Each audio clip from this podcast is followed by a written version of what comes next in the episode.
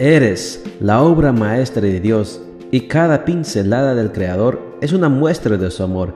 Presentamos la lectura devocional para damas, Pinceladas del Amor Divino, escrito por Erna Alvarado Poblete en la voz de Ruth Vargas desde Estados Unidos para todo el mundo de habla hispana. Muy buenos días querida amiga. El Señor te bendiga y te guarde. Hoy es jueves 19 de agosto. El título de la matutina para hoy es Y vivieron felices para siempre.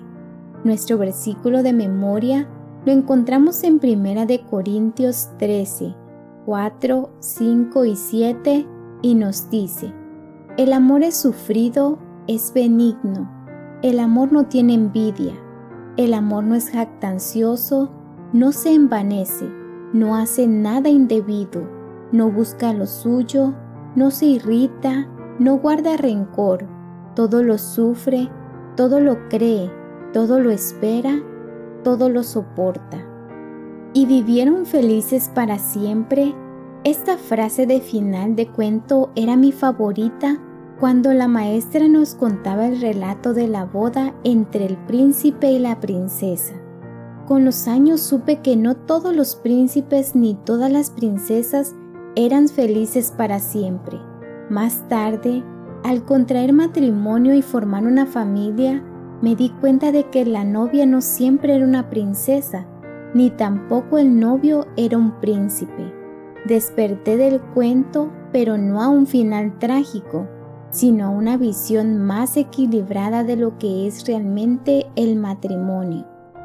El matrimonio, esa institución sagrada que Dios creó para la felicidad humana, es un estado del que muchos desean salir y al que muchos nunca desean entrar. Las uniones libres, los encuentros casuales y ocasionales intentan tomar el lugar de una institución santa.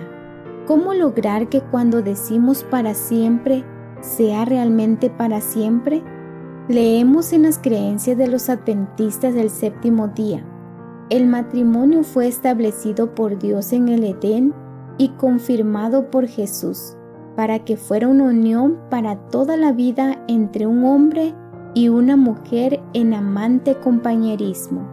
Página 330. El matrimonio de acuerdo al ideal de Dios no solo implica que la pareja viva unida toda la vida, sino que gocen de un feliz compañerismo.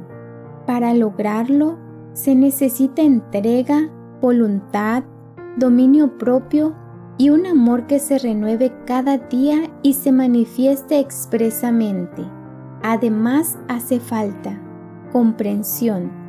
Esta se pone a prueba en las diferentes maneras de pensar y sentir significa tener una actitud que alivie la tensión provocada por un desacuerdo. Tolerancia no es sinónimo de permisividad. Tolerar es simpatizar y empatizar con el otro, permitiéndole expresar lo que siente sin negarlo. Aceptación es tener una actitud de acogimiento, ser capaz de aprobar al otro aún en medio de los desacuerdos Perdón es un don que solo Dios nos puede dar. Implica perdonar las ofensas y disculpar los errores del otro, así como Dios perdona los nuestros. Con la ayuda de Dios y voluntad decidida, es posible vivir felices para siempre.